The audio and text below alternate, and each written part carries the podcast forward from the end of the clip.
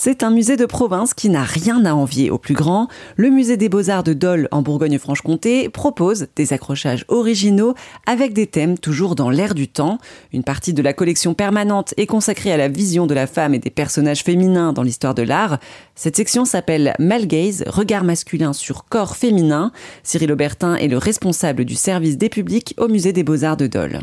Male gaze, littéralement, ça veut dire regard masculin. C'est un mouvement qui est, plus ou moins né dans le cinéma, on va dire, euh, et qui part d'un constat qui est que 98% des films, enfin je dis un chiffre un peu au hasard, mais, mais c'est un peu cet ordre d'idées-là, ont été réalisés par des hommes. C'est-à-dire que dans le cinéma, toute la vision du monde, de la société et des femmes qu'on a, c'est une vision masculine. C'est la vision des hommes.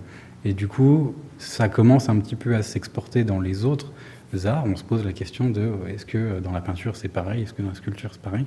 Et oui, en fait, euh, majoritairement c'est le cas. Euh, au musée, 90%, 99% des œuvres ont été créées par des hommes dans notre musée.